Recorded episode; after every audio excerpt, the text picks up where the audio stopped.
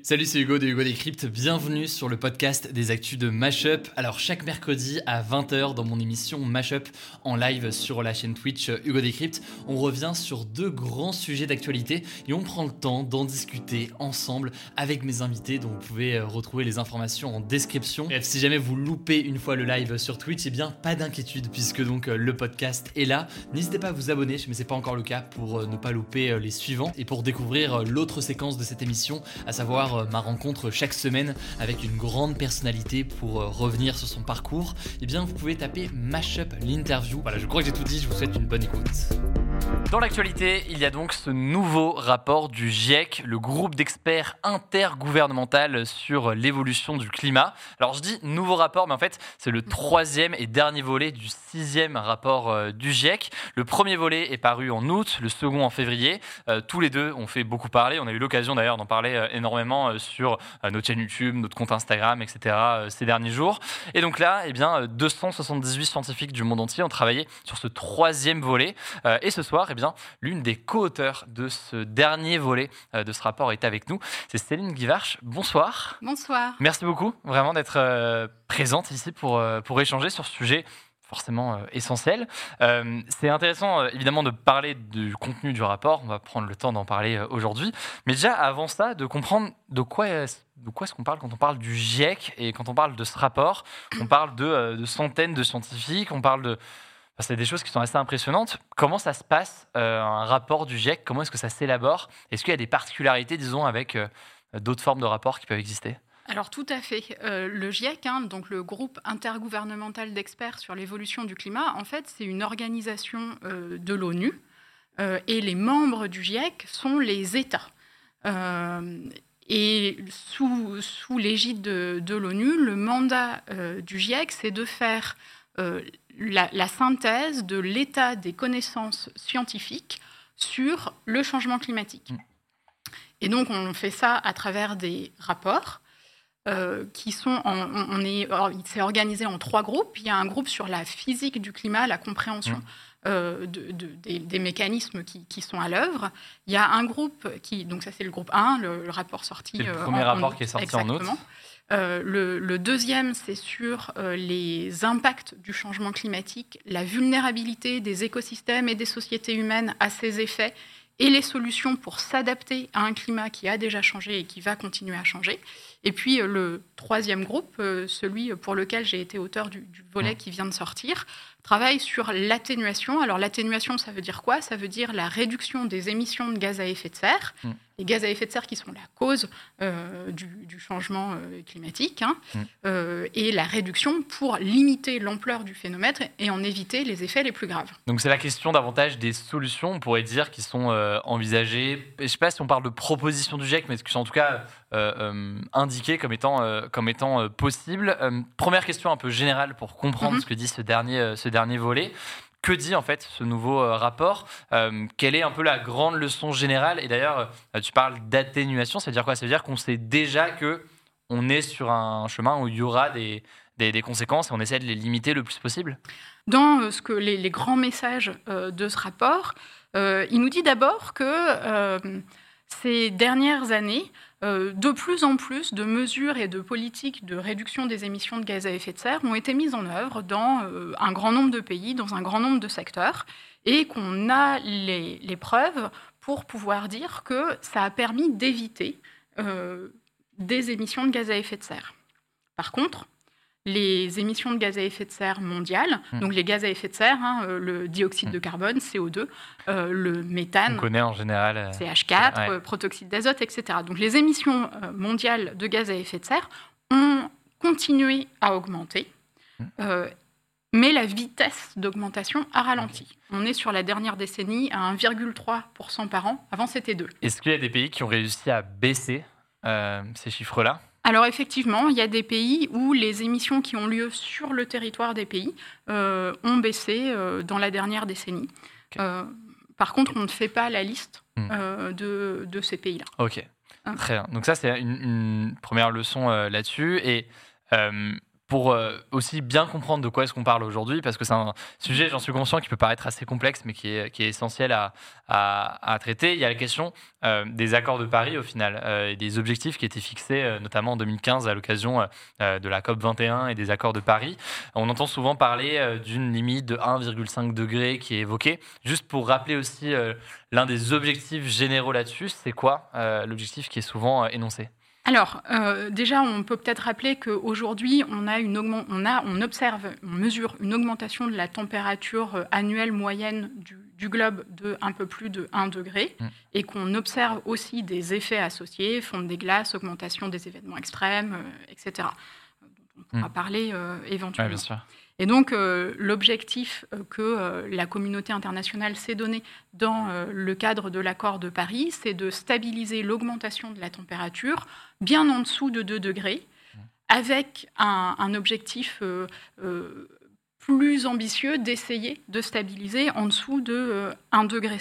Donc ce que, ce que nous montre euh, le rapport, mm. qui évalue euh, aussi les, des trajectoires futures d'émissions de gaz à effet de serre mondiales qui seraient compatibles avec ces objectifs-là, nous montre que seules des réductions immédiates et soutenues des émissions de gaz à effet de serre mondiales sont à même, ce seraient à même de nous mettre sur une trajectoire compatible avec 2 degrés et qui plus est 1 degré 5. C'est la question du coup des fameux 3 ans qui ont été, je pense, à la une de beaucoup de médias depuis, euh, depuis lundi, la diffusion de ce volet-là. On a lu beaucoup, euh, l'humanité dispose de 3 ans pour réagir, etc.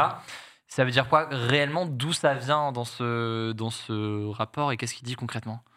Alors, euh, ce rapport dit pas ça. Ouais. c'est vraiment. c'est pour ça que je pose la, question. C'est une interprétation des médias. Mm je pense que ce qui est, ce qui est important de retenir, c'est finalement qu'il est jamais trop tard pour agir, mmh. mais qu'il est aussi jamais trop tôt pour agir. Je vais euh, essayer mmh. d'expliquer euh, l'affaire. Euh, il est jamais trop tôt pour agir. Pourquoi? Parce qu'aujourd'hui déjà, on observe un changement climatique qui a des effets négatifs sur les écosystèmes et sur les sociétés humaines, avec des pertes et des dommages dans toutes les régions du monde. Euh, et donc, euh, l'objectif, c'est de limiter euh, ce changement climatique et ses pertes et dommages. Et on sait qu'avec chaque fraction de degré supplémentaire, on a des risques, des effets négatifs qui s'amplifient, qui deviennent de plus en plus complexes à gérer, avec des menaces sur la sécurité alimentaire, sur l'accès à l'eau, sur la santé humaine, etc. Mmh. Et donc, en fait, chaque fraction de degré qu'on évite permet d'éviter ces risques et ces dommages. Donc ça, c'est il n'est mmh. jamais trop tôt euh, pour, euh, agir. Et pourquoi il est jamais trop tard? C'est parce qu'on n'a pas un seuil euh, au-delà duquel c'est fini. et donc, si on loupe 1,5 degré, ben, c'est 1,51 degré qu'il faut viser. Mais à chaque fois, etc.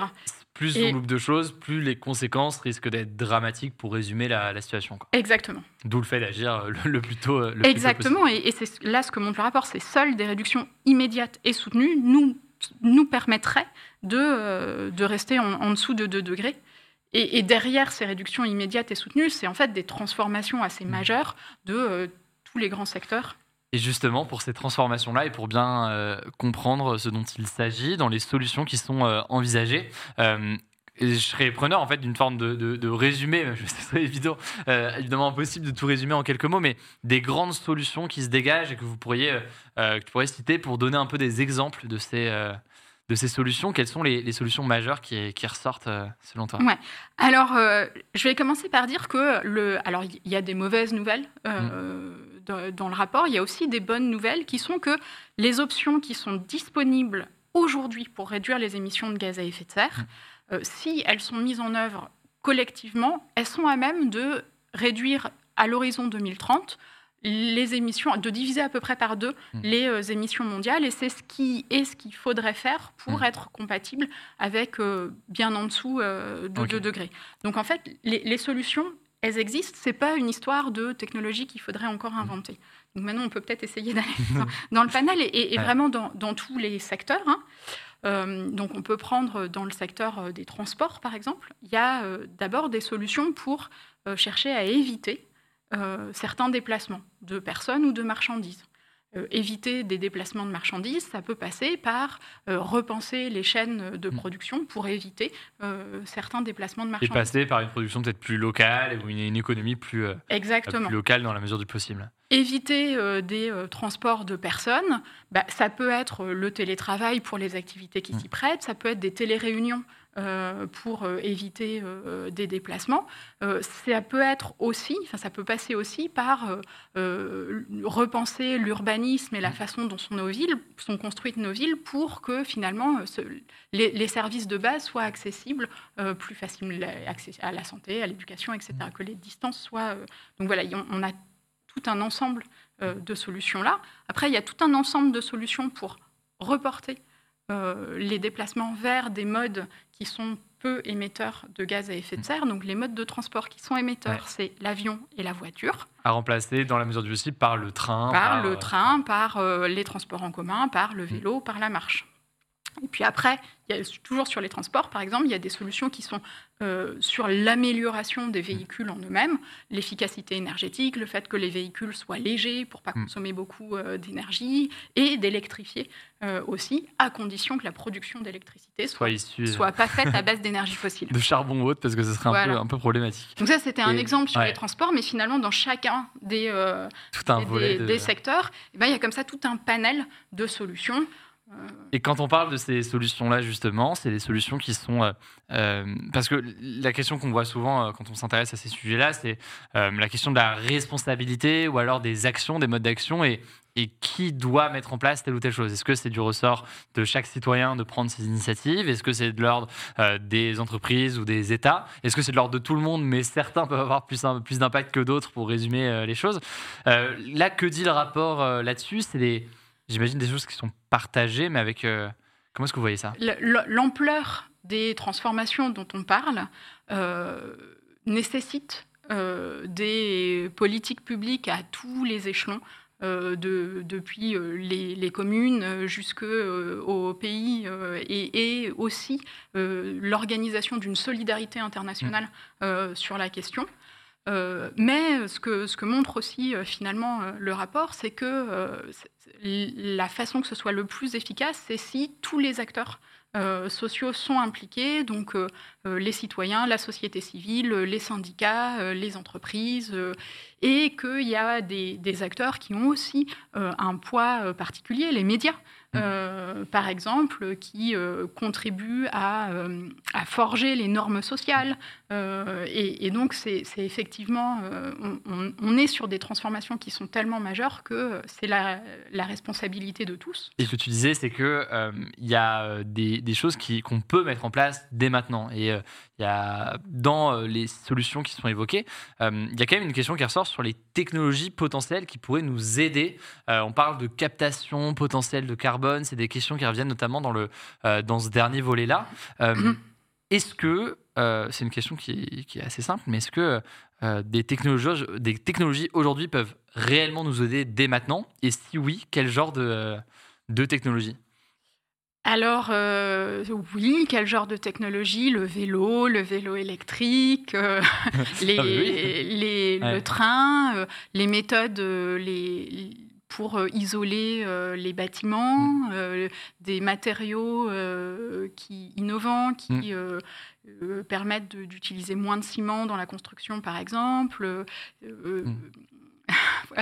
Voilà de, quoi en fait on parle. Le, véhicule électrique qui pose des questions de, ressources en, minéraux, mais qui, si on a fait tout le reste avant, est une solution aussi.